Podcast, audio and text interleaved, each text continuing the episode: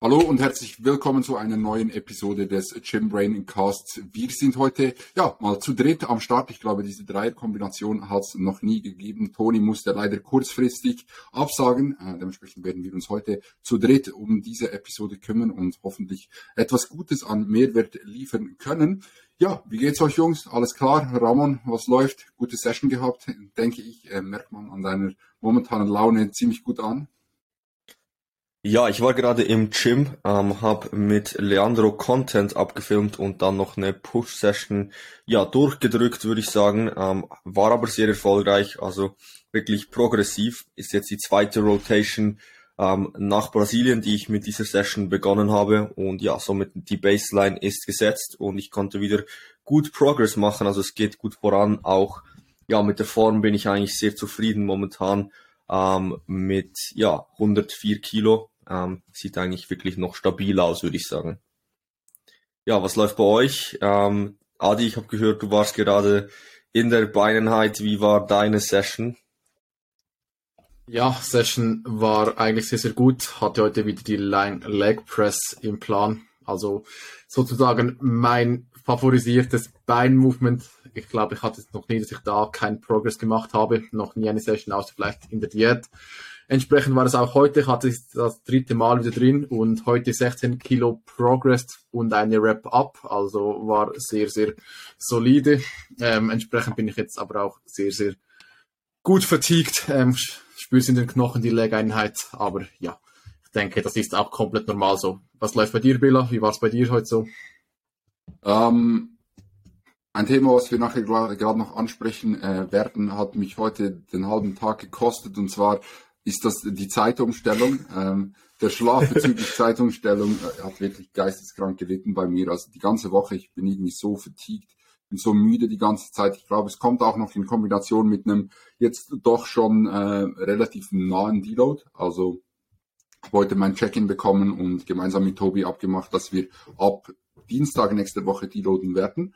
Ähm, dementsprechend kommt das wahrscheinlich beides jetzt so ein bisschen zusammen, aber wirklich heute Morgen fast nicht aus dem Bett gekommen, mich dann irgendwie um, um neun, halb zehn aus dem Bett gequält, aber trotzdem sau unproduktiv gewesen, ewig lange gehabt für das, was ich machen wollte.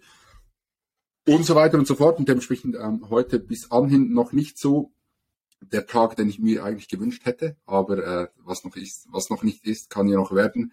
Ähm, dementsprechend geht's nachher für mich noch in eine Arms Delta Session.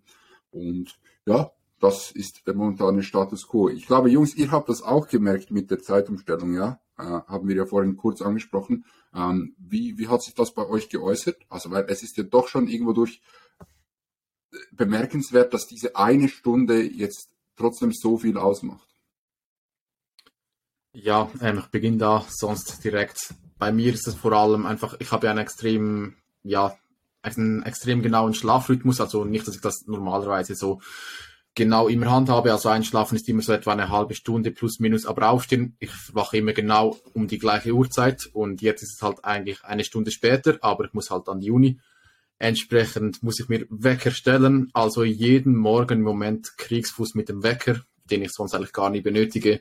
Also ist echt, echt schlimm. Ich verwache dann und bin gut vertiegt und auch abends, wenn meine Bedtime ist eigentlich so spät, spätestens 10 Uhr, also 22 Uhr. Und ja, kann dann einfach nicht pennen. Sonst penne ich immer schon vorher irgendwie ein im Bett oder was auch immer und kann dann nicht wach bleiben. Und jetzt kann ich nicht einpennen. Also ist echt gottlos im Moment und bockt überhaupt nicht. Ja, mir geht's wirklich ähnlich. Also der Kriegsfuß mit dem Wecker kann ich definitiv fühlen. Also es ist wirklich unglaublich. Also ich konnte, ich kann einfach kaum aufstehen am Morgen. Also es, es fühlt sich an, der Wecker klingelt und ich bin wirklich komplett im Arsch. Also ich, aber ich muss auch sagen, der Schlaf im Allgemeinen ist auch gerade nicht so erholsam. Das hatte ich selten. Also ich bin eine Person, die ja eigentlich sehr gut schläft, oft oder eigentlich immer. Ähm, und da habe ich so das erste Mal so ein bisschen Probleme mit mit dem Schlaf einfach. Also es das ist wirklich was Neues auch für mich. Ähm, von dem her, ich bin gespannt, ob das jetzt wirklich nur an der Zeitumstellung ähm, liegt oder ähm, ja, da, ob das jetzt auch etwas ist, was mich noch länger begleiten wird. Auch der Tag heute hat eigentlich ähnlich gestartet wie der von Bela.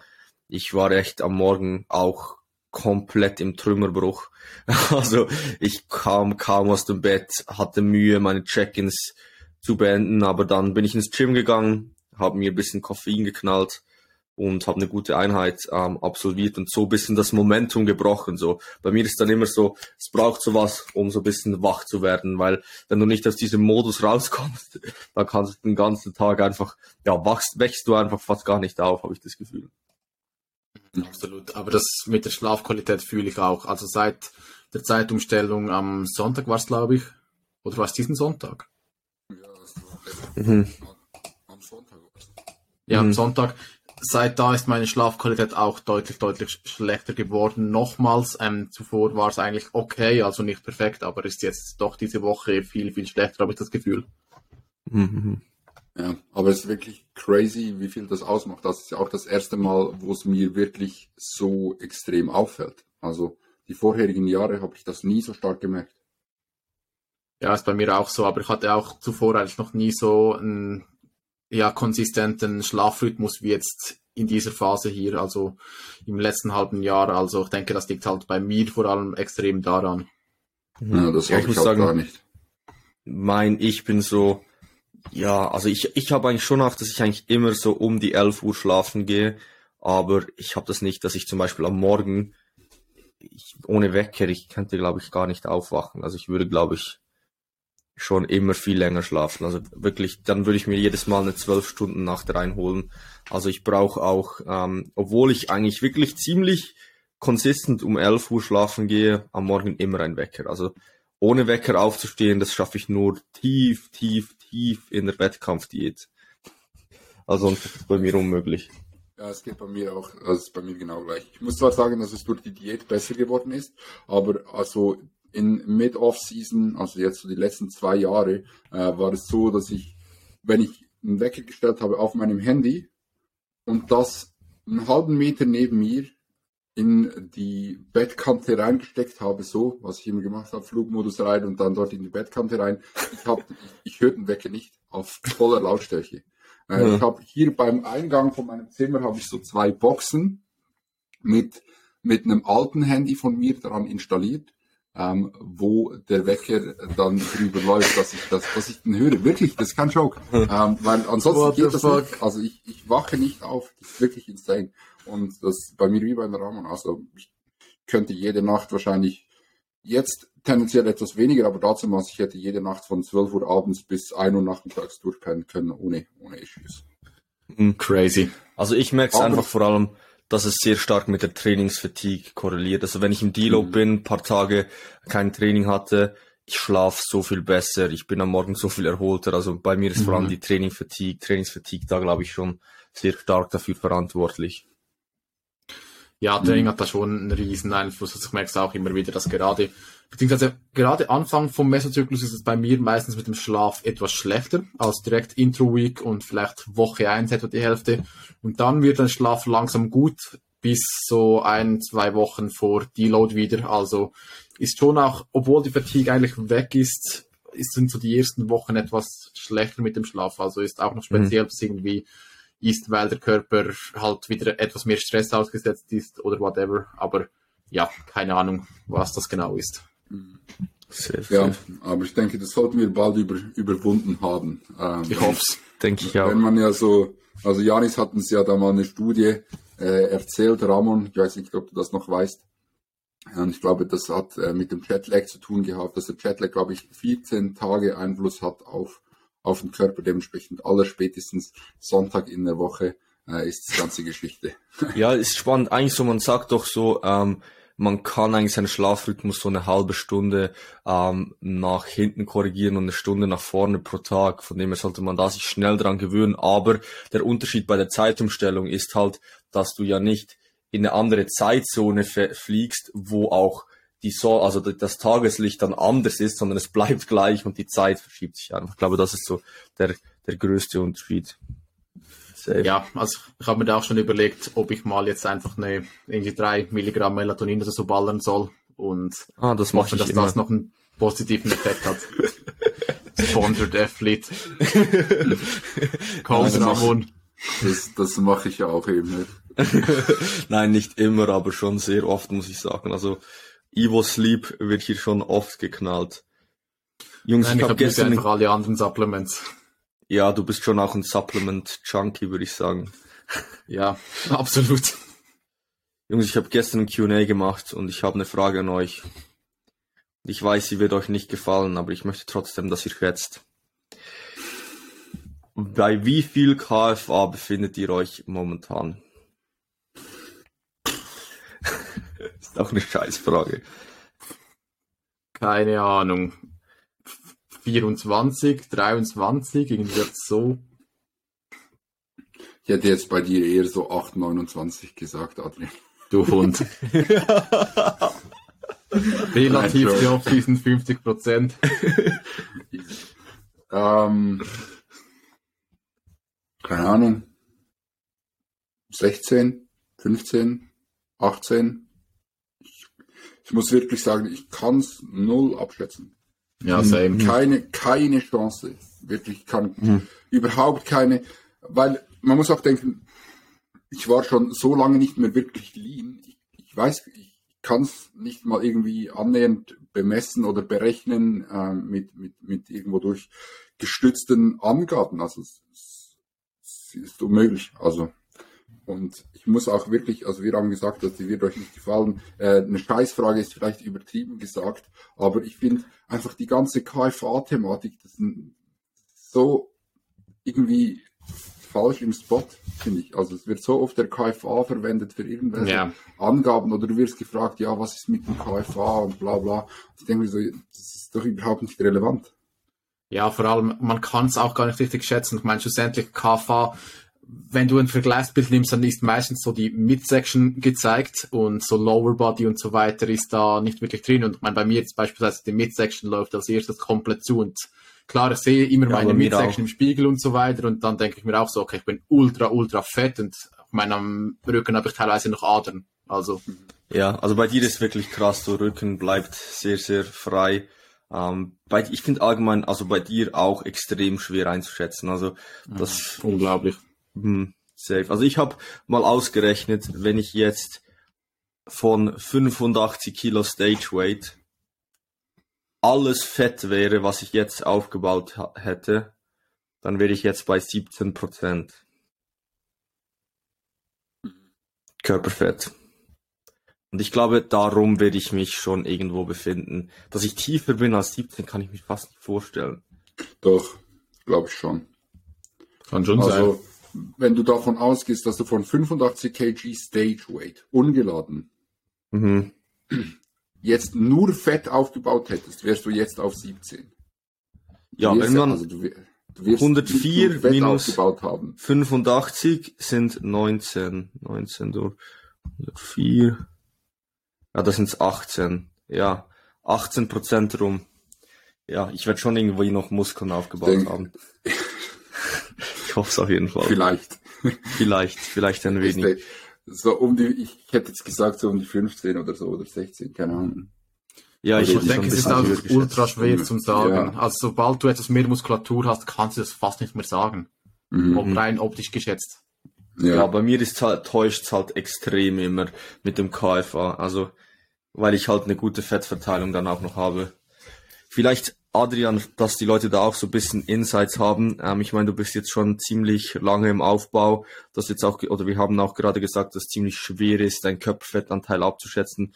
Dass du vielleicht den Leuten mal so ein bisschen, ja, auch erklärst, wie so deine Timeline die nächsten zwei Jahre aussehen, weil, ja, für dich ist ja schon ziemlich klar, dass, ja, Wettkampfdiät 2024 angepeilt wird. Yes, also ich werde 2024 gezwungen, von Ramon auf die Stage zu gehen, sozusagen.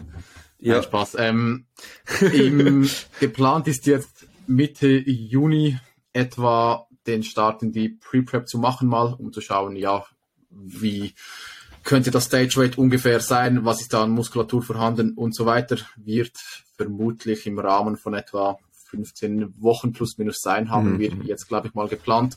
So etwa bis um, im Oktober plus minus. Sollte das dann etwa beendet sein, pünktlich auf die Wettkampfsaison dann.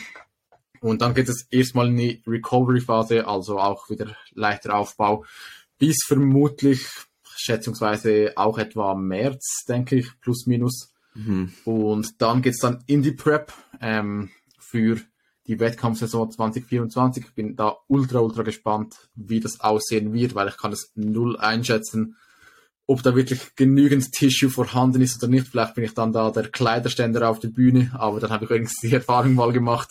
Ja, mal schauen. Das wirst du nicht sein. Also diese Angst kann ich dir, glaube ich, hier nehmen. Natürlich, die Pre-Prep wird da nochmal so ein bisschen Aufschluss auch geben, ähm, ja, wo das wir stehen und gerade auch, wo wir körperfetttechnisch stehen, weil ja, ich finde es bei dir immer sehr, sehr schwer, das einzuschätzen. Und ich finde, eine gute Prep, die ja steht und fällt eigentlich so ein bisschen einfach mit dem, mit dem richtigen Schätzen des Stage Weights. Wenn du, wenn du von jedem Athleten das perfekte Stage Weight hättest, dann müsstest du als Coach wirklich ziemlich schlecht sein, wenn du ihn nicht dorthin kriegst, so wenn der Athlet adhiert, so. Also, oder ja, das ist vielleicht ein bisschen überspitzt gesagt, aber auf jeden Fall das Stage Weight ist extrem wichtig und das ist auch so ein weiterer Vorteil einer Pre-Prep. Ja, habt mich würde auch. Habt ihr schon im Kopf so, was plus minus das Stage Weight sein könnte von Adrian? Haben wir jetzt uns noch nicht unterhalten, so wirklich drüber. Und ja, haben wir auch so ein bisschen gesagt, machen wir uns nicht zu viele Gedanken, weil schlussendlich wir sehen es dann, äh, wenn wir in der Pre-Prep sind. Ja. ja, weil es uns momentan wie so auch nichts bringt, ähm, da über das zu fantasieren sozusagen. Man könnte yes. sicherlich mal ausrechnen, überlegen, wo es so sein könnte. Ähm, was ist so, wenn du so eine Zahl im Kopf hättest?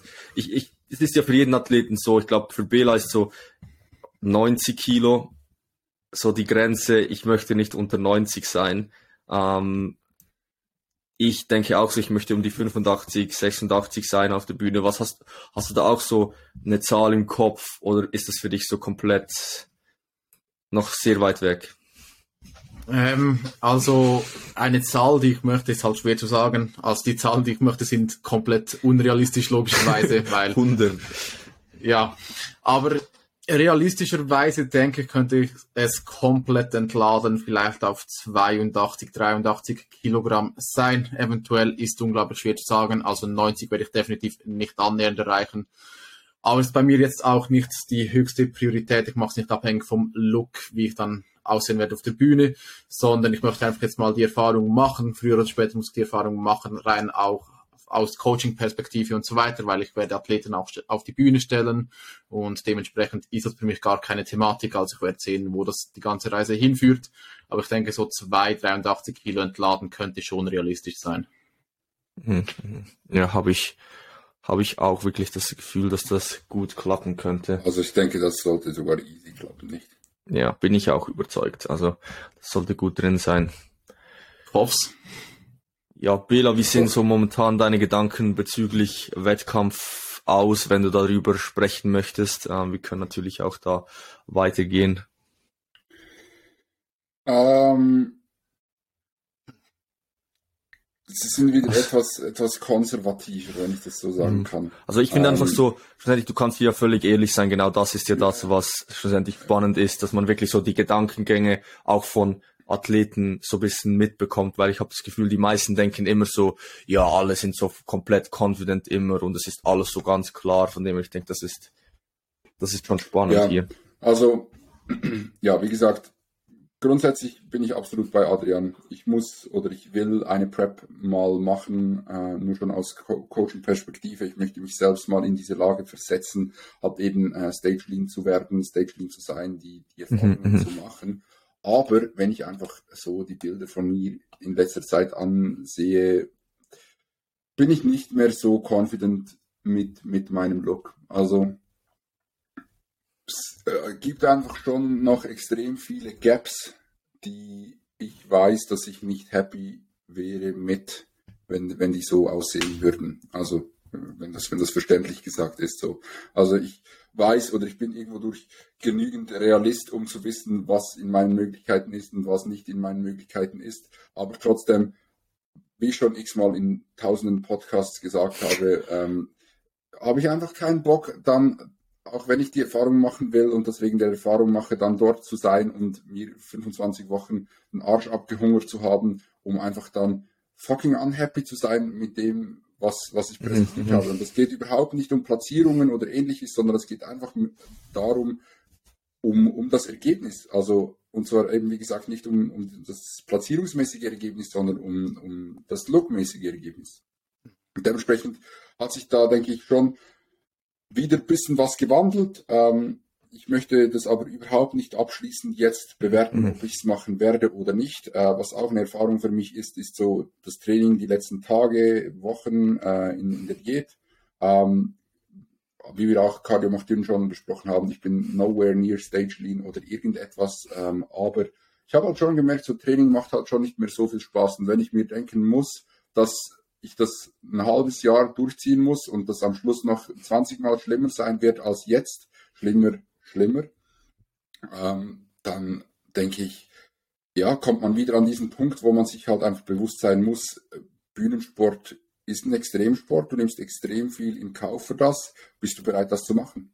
Und ich denke, das ist etwas, das sind sich viele Leute nicht bewusst und darum denke ich, ist es umso wichtiger, dass man eben sich diese Gedanken macht. Also das ist nicht, das ist nicht etwas, was einfach so von der Hand geht und machst ein halbes Jahr Diät und dann passt, sondern also das ist, ist so viel mehr und du wirst extreme Einschränkungen in Kauf nehmen, du wirst dich extrem beschissen fühlen und das glaube ich schon, dass es mir wert ist, aber dann eben nur, wenn ich ein gewisses Resultat erzielen kann, womit ich selber happy bin. Yes. Also sehe ich eigentlich genauso auch bei mir. Also ich, bei mir ist es schon eher fix 2024, aber wenn ich der Pre-Prep irgendwann am Ende merke, ich habe ein ultra großes Gap oder ich bin irgendwo komplett unzufrieden, dann macht es für mich dann schlussendlich auch keinen Sinn, auch wenn ich das jetzt geplant habe. Da muss ich schlussendlich schon ein Paket abliefern können, wo ich halbwegs happy damit bin. Mir ist bewusst, ich werde nicht kompetitiv sein für einen Klassensieg oder whatever. Aber trotzdem möchte ich da schon auch happy mit sein. Aber mal schauen. Bei mir ist es halt immer extrem schwer zu sagen, weil ja, meine Frame kann unglaublich viel hergeben, schlussendlich mit wenig Bodyweight. Deshalb ist das für mich schwer zu sagen, ja. Also ich finde auch den Gedankengang völlig nachvollziehbar, muss ich sagen. Und ich denke, ja, viele Personen sollten wahrscheinlich ein bisschen mehr in so auch denken und rechnen, weil ja, eine Prep ist kein Kindergeburtstag so. Also das knallt dann halt wirklich schon rein und du musst als Athlet oder Athletin auch echt ähm, ja, ready sein, dies, diese Dinge in Kauf zu nehmen. Und es muss sich dann auch lohnen. Also ich habe schon das Gefühl, dass sich viele dann ein bisschen schön reden am Ende, ähm, aber sie wahrscheinlich dann mit einem Minus eigentlich aus der Prep gegangen sind. Und das natürlich dann eigentlich schon nicht das, was wir ja erreichen möchten. Ja, sehe ich auf jeden Fall so. Ja, ich muss sagen, bei mir sieht's auch so ein bisschen, ähm, ja, mir sind halt die Gedanken so ein bisschen an einem anderen Ort. Ich habe eher halt so ein bisschen Schiss, ja, ich habe einen relativ, ja, wenn man das, das klingt ein bisschen arrogant, aber so einen relativ hohen Stellenwert so in der Natural Bodybuilding Szene und ich habe auch halt Zweifel nicht auf äh, nicht so, sondern halt einfach ich habe auch Zweifel, ich habe auch Angst so das nächste Mal auf die Bühne zu gehen und ja, halt nicht kompetitiv zu sein, weil wenn man ganz ehrlich ist, die Wettkämpfe, die ich bis jetzt bestritten habe, die Konkurrenz war nie im Leben so gut, wie sie zum Beispiel 2021 war. Nein, 2022, also als wir letztes Jahr auf den Wettkämpfen waren. Wirklich nicht mal annähernd, nicht annähernd. Und ja, da muss ich mich halt auch erstmal noch beweisen und das wird auch spannend für mich und darum habe ich mir jetzt auch wirklich nochmal ein Jahr mehr gegönnt, um auch da so ein bisschen Abstand von der Bühne zu bekommen. Sowohl natürlich, um besser zu werden, um möglicherweise kompetitiver zu sein, aber auch noch wirklich so ja, mental mich wirklich da richtig einzustellen und da wirklich prozessorientiert daran zu gehen. Ich weiß, ich kann ein gutes Paket bringen, aber dass ich da wirklich nicht so hingehe und denke, ja, ich, ich möchte jetzt einfach unbedingt nur gewinnen und es nur darum mache. Ähm, ich denke, das war, ist für mich schon auch wichtig. Aber natürlich, ich gehe schon mit der Einstellung rein, dass ich mithalten möchte, auf jeden Fall. Aber das ist immer so eine Gratwanderung, finde ich. Aber ja, das geht mir ähnlich. Ich glaube, es geht allen so. Ähm, ich denke, vielleicht sogar Deutsch hat noch diese Gedanken. Ähm, und ich denke, das ist völlig normal auch. Ja, und ich denke, das ist ja auch per se nichts Schlechtes. Also, ja, absolut. Du musst dich ja mental in den richtigen Space bringen, um dann eben auch vorbereitet zu sein auf das, was höchstwahrscheinlich realistischerweise passieren wird. Weil mhm. äh, wenn du halt ähm, als absoluter Newbie in eine Prep reingehst und denkst, ich zerreiße jetzt alles und ich werde in jeder Show Erster, in der ich äh, competen werde, da fährst du einfach äh, gnadenlos auf die Fresse. Also und das ja. haben ja auch schon ein, einige Beispiele gezeigt, weil das, das wird Leute auch brechen können, indem sie den Spaß am Sport verlieren. Und ich denke, das ist das Letzte, was, was, was wir alle wollen. Und dementsprechend per se ist das, ist das nichts Verkehrtes. Du musst mit der korrekten Erwartungshaltung in das Ganze reingehen, denn ansonsten, ja, wird es nicht gut rauskommen. Yes, safe. Und ich denke, gerade wenn du nicht happy bist mit dem Look, also wenn sich während der Prep rausstellt, du bist nicht happy damit, was du abliefern kannst, ich glaube, dann wird es auch unglaublich schwer, die Prep zu Ende durchzuziehen und sich wirklich komplett abzuziehen vom Körperfett und da sich auf eine Stage zu stellen, weil wenn du eh schon weißt, okay, der Look wird nicht gut, dann wirst du mental brechen dran, habe ich das Gefühl. Also würde mir wahrscheinlich so gehen. Safe, safe. Ja, ja gut, wollen aber, wir noch äh, so. Muss mal ein bisschen, bisschen eine andere äh, Erleuchtungsweise der ganzen Sache. Ich denke, äh, um dass ich da abschließend noch mal ein Wort äh, dazu sagen kann, wahrscheinlich oder so wie es jetzt stand, jetzt aussieht, wird es immer noch 2024 sein bei mir. Also mhm. ähm, da hat sich noch nichts getan, aber das sind einfach so bisschen Gedanken, die sich in den letzten Wochen und Monaten äh, so offenbart haben an, an meiner Front. Genau, was wolltest du sagen, Ramon? Nein, ich wollte, also da, ich wollte auch nochmals da einhaken, aber ja, ich finde einfach auch spannend oder gut, dass wir da auch so das gegen außen so ein bisschen tragen, weil ich finde auch so dieser Einblick bekommt man sonst halt selten auf Instagram.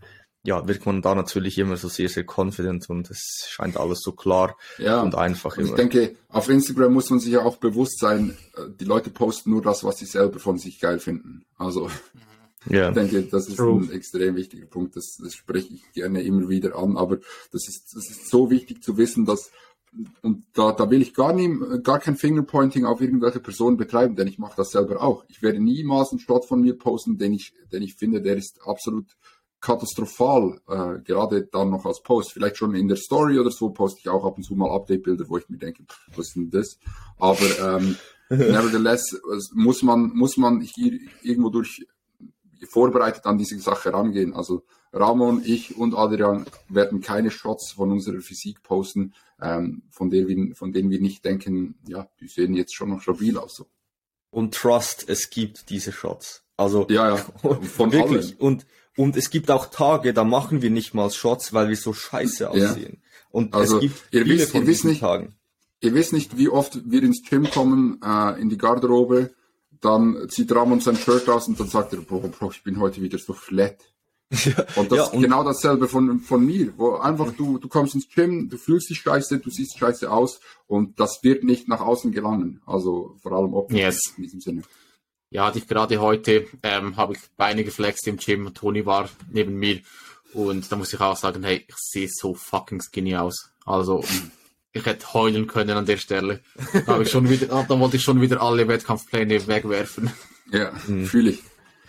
Ja, also ich denke, das ist halt allgemein so ein bisschen die Gefahr ähm, von Social Media, eine der Gefahren mit Social Media, auch im Allgemeinen, einfach so, man denkt, bei allen läuft immer alles so gut und alles ist so einfach.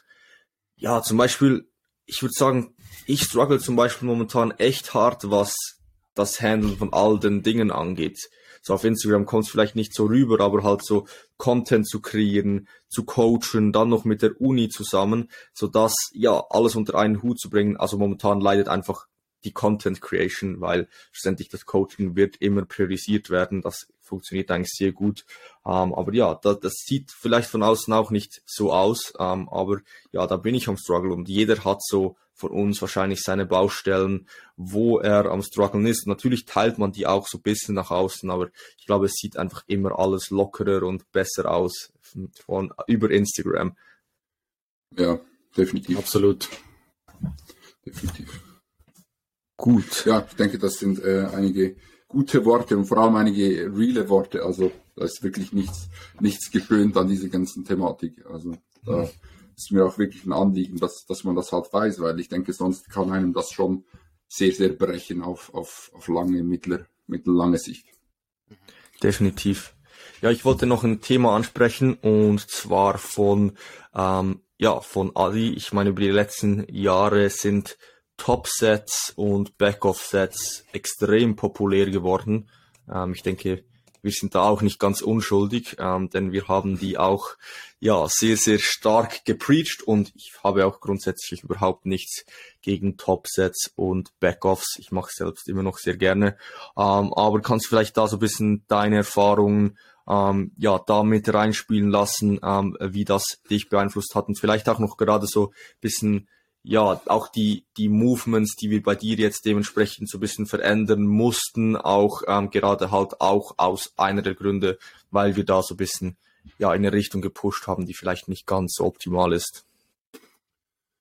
Yes, also jetzt allgemein zuerst mal zu Top Backoff Sets äh, meine Meinung. Also es hat mir unglaublich viel gebracht, mit Top und Backoff Sets zu arbeiten, weil es für mich einfach sehr viel vereinfacht hat, um wirklich zu lernen, hart zu pushen, weil Top und Backoff Sets, ja, die verleiten einen komplett dazu, auch wirklich mit den Weights hoch zu pushen und ans Limit zu gehen und so weiter. Das hat mir schon extrem viel gebracht und ja, ja mir beigebracht, beigebracht schlussendlich.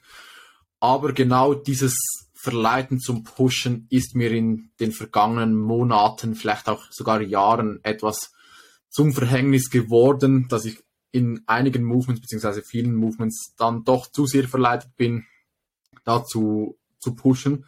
Und gerade, äh, ich bin jetzt rein vom Körperbau her nicht so der geborene Bencher, Squatter, Deadlifter. Ähm, klar, Beuge beispielsweise funktioniert relativ okay bei mir, aber trotzdem ist es immer noch ein Movement, wo ich halt sehr viel Fokus drauf setzen muss, damit die Bewegungsqualität und alles sehr, sehr gut ist. Aber wenn ich da dann verleitet bin, mehr Gewicht zu bewegen und dann das Ego auch entsprechend etwas reinkickt und du unbedingt halt auch Gewicht bewegen möchtest. Meine, wir kennen es alle bei diesen Movements, man will strong sein. Und es hat mir dann doch immer wieder etwas Zeit geraubt, weil ich dann zu sehr gepusht habe. Technik ist schlechter geworden, Stimulus wurde schlechter, ich muss wieder einen Reset machen und so weiter. Und der Re Reset, ja, ist halt immer eine Phase, die bricht dich emotional etwas schlussendlich und kränkt dein Ego, weil du bist wieder schwächer und so weiter. Und halt wie etwas ein Teufelskreis, aus dem man schwer rauskommt. Ich meine, es gibt viele Personen, für die beispielsweise eine Bench sehr gut funktioniert und die da keine Probleme mit haben. Ich gehöre leider nicht dazu.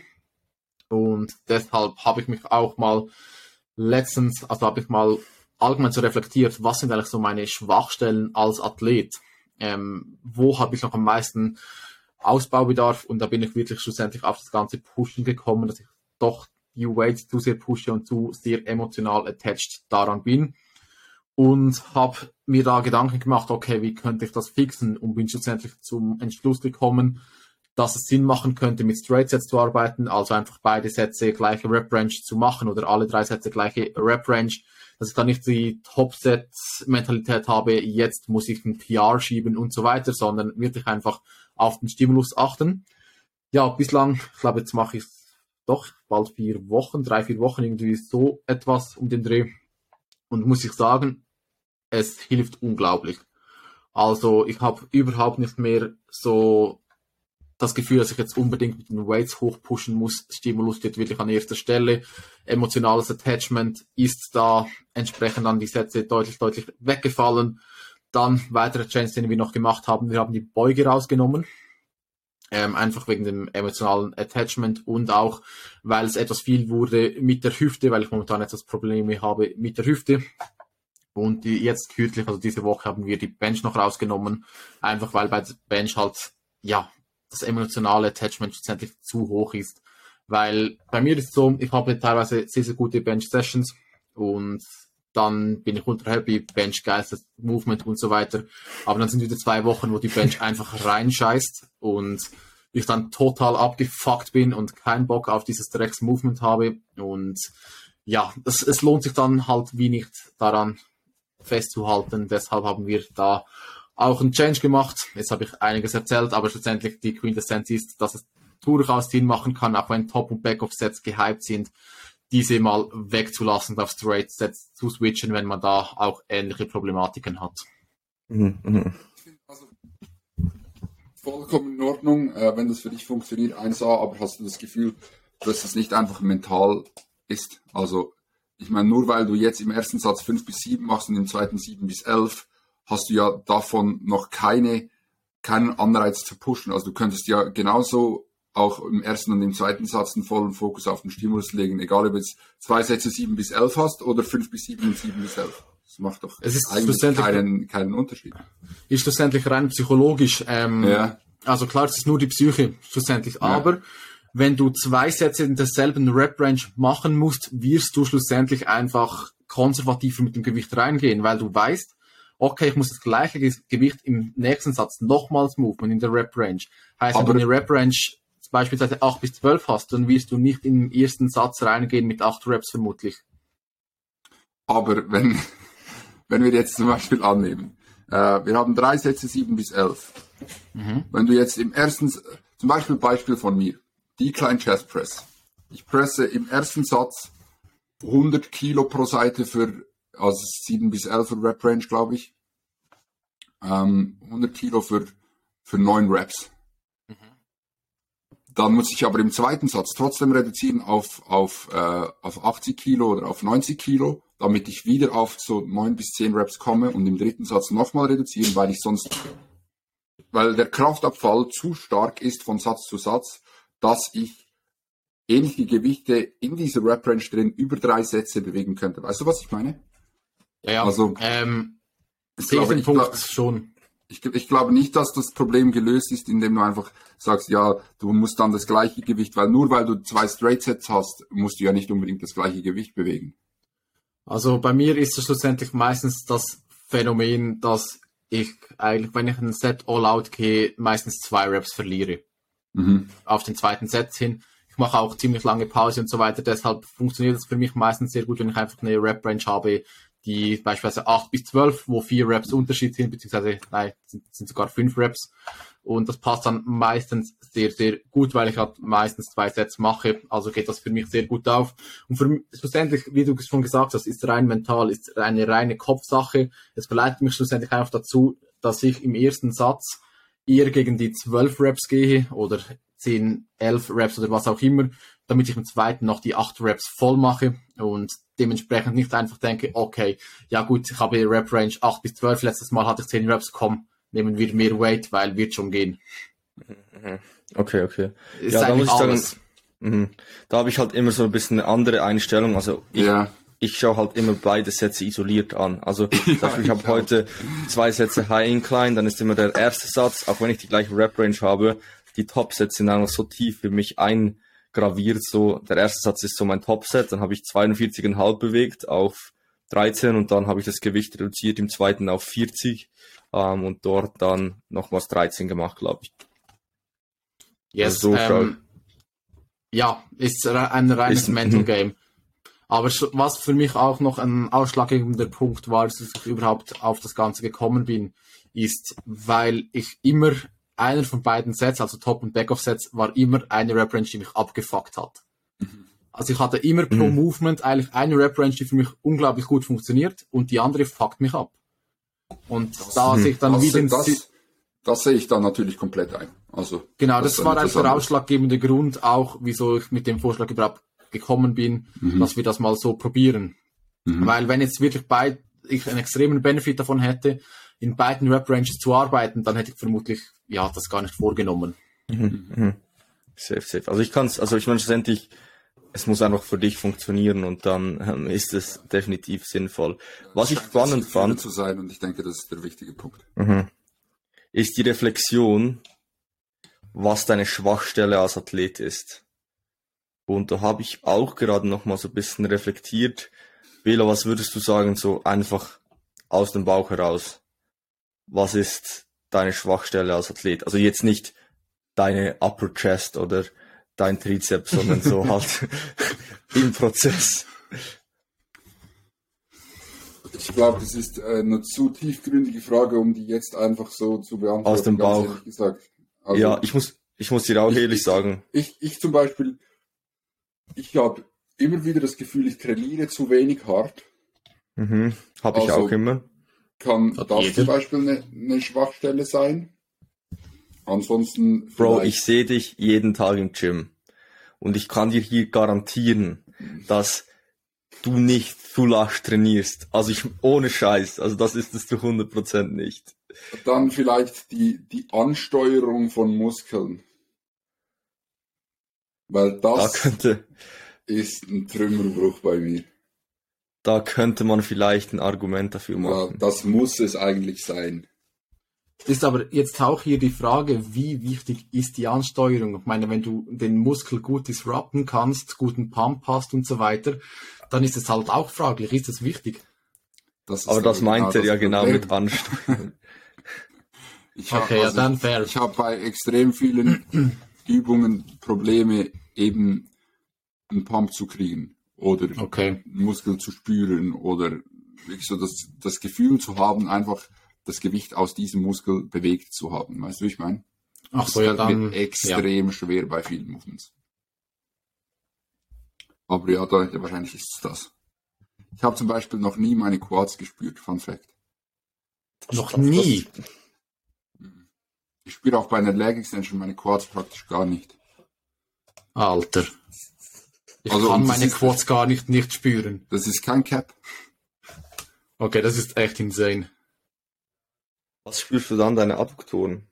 Nichts. Ich bewege einfach das Gewicht. Aber beginnt es nicht zu brennen. Nein, ich habe noch nie ein Brennen gehabt im Beinstrecker. What the fuck? Ich, krieg- ich krieg's Gewicht einfach nicht mehr hoch. Traum? Traum, ja. Da hast du gar keinen Schmerz. Mhm. Also hast du keinen ich Schmerz? verstehe auch, ich verstehe auch so die ganze Schmerzthematik mit Bulgarian Split Squats oder der Strecker, kann ich null nachvollziehen. Also keine Schmerzen. Nein. Beinstrecker sind immer so gottlose Schmerzen. Ja, ich finde es so painful. Auch nicht, wenn du irgendwie 20 Reps machst.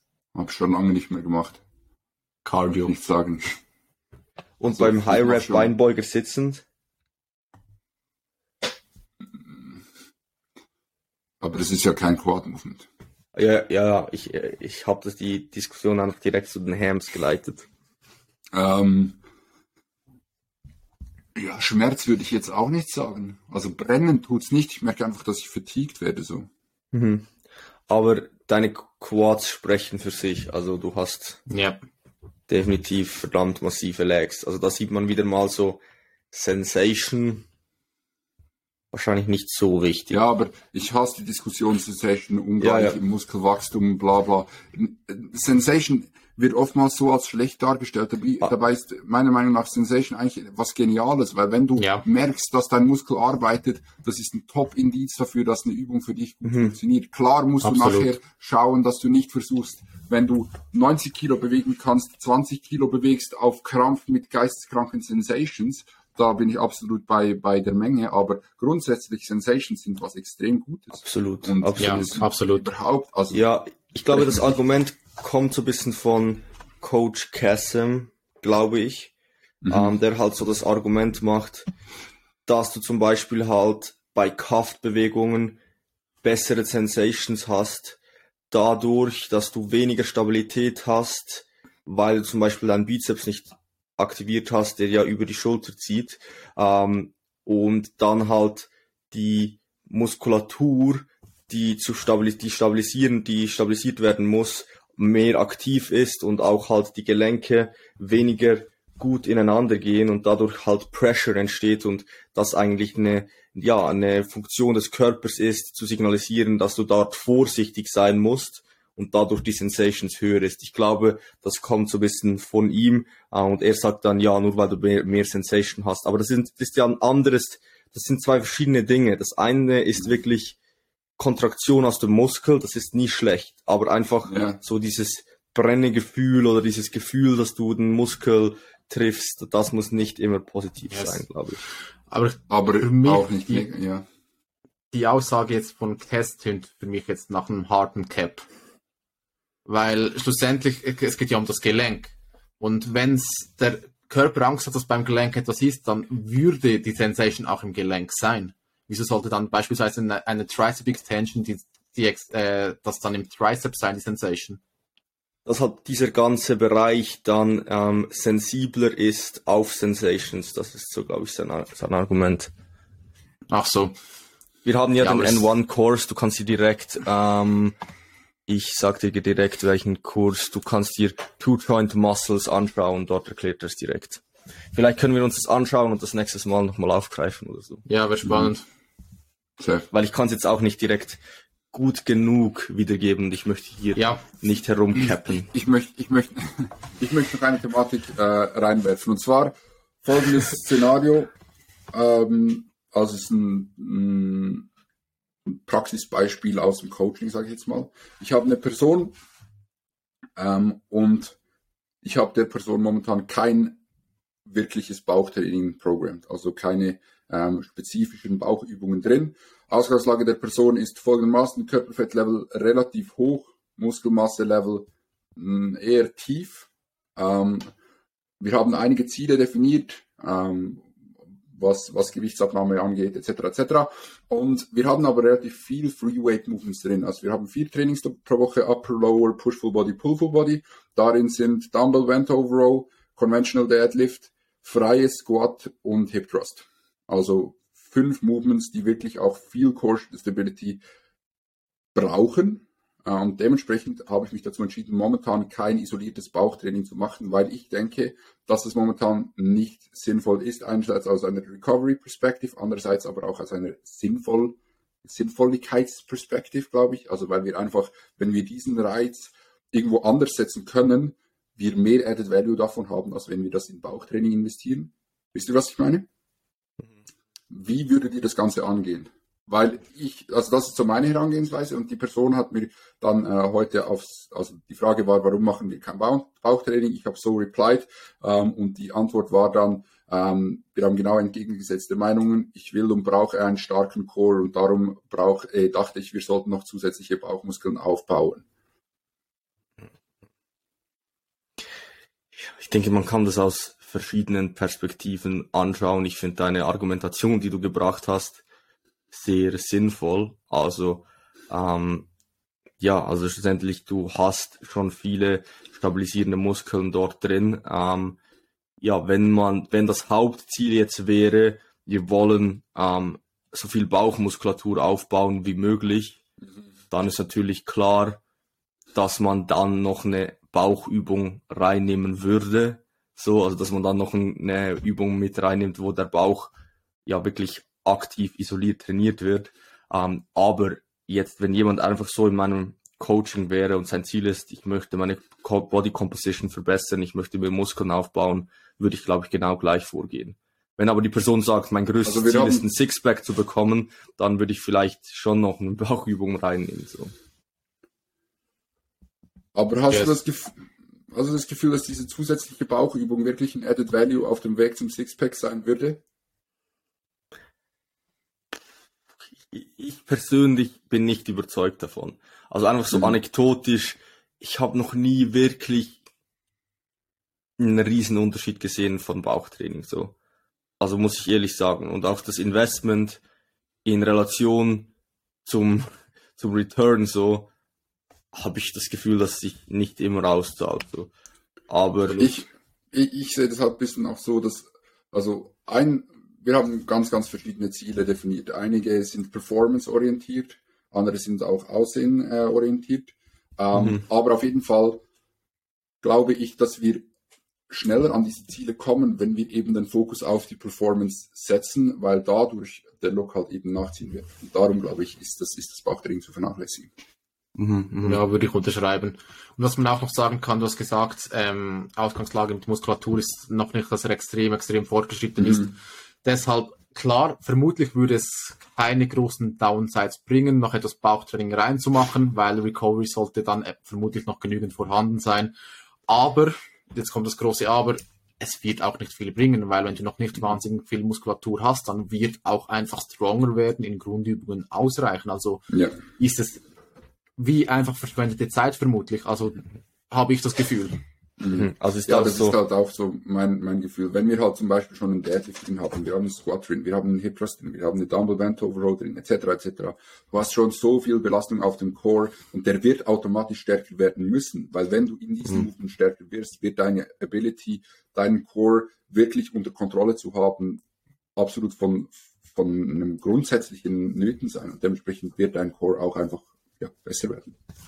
Yes, und was mhm. auch oftmals extrem vergessen wird, nicht nur die Grundübungen brauchen deinen Core. Mhm. Also auch wenn du eine Leg Press machst, eine Leg Extension, eine Tricep Extension, ja.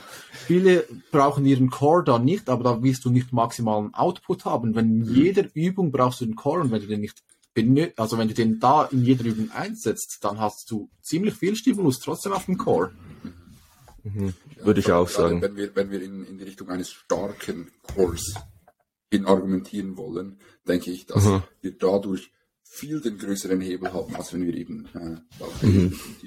Ein Punkt möchte ich noch anfügen, so einfach aus einer Coaching-Perspektive. Natürlich, wenn die Person, und da glaube ich, das würdest du natürlich auch so machen, wenn Klar. die Person jetzt sagt, unbedingt, sie möchte Bauch trainieren, dann wirst du das wahrscheinlich auch irgendwie Klar. noch ins Programming integrieren. Aber schlussendlich ist es auch die Aufgabe des Coaches, ja, zu sagen, was er glaubt, was jetzt in diesem Kontext die richtige Lösung ist. Genau. Und wenn er jetzt sagt, ich möchte trotzdem eine Bauchübung drin haben, dann bin ich überzeugt, wirst du dann auch die Bauchübung reinnehmen. Klar. So. Also, also, also, das ist völlig das, klar. Das, ist, das steht außer Debatte. Also mhm. ich werde einfach immer das meiner Meinung nach Beste machen äh, mhm. und auch dementsprechend argumentieren. Aber wenn natürlich eine Person eine komplett gegenseitige Meinung hat und sagt, ich will jetzt dieses, dieses Bauchtraining machen, dann werde ich ihm auch das Bauchtraining geben. Werde ihm aber sagen, warum ich denke, dass es vielleicht nicht so sinnvoll ist.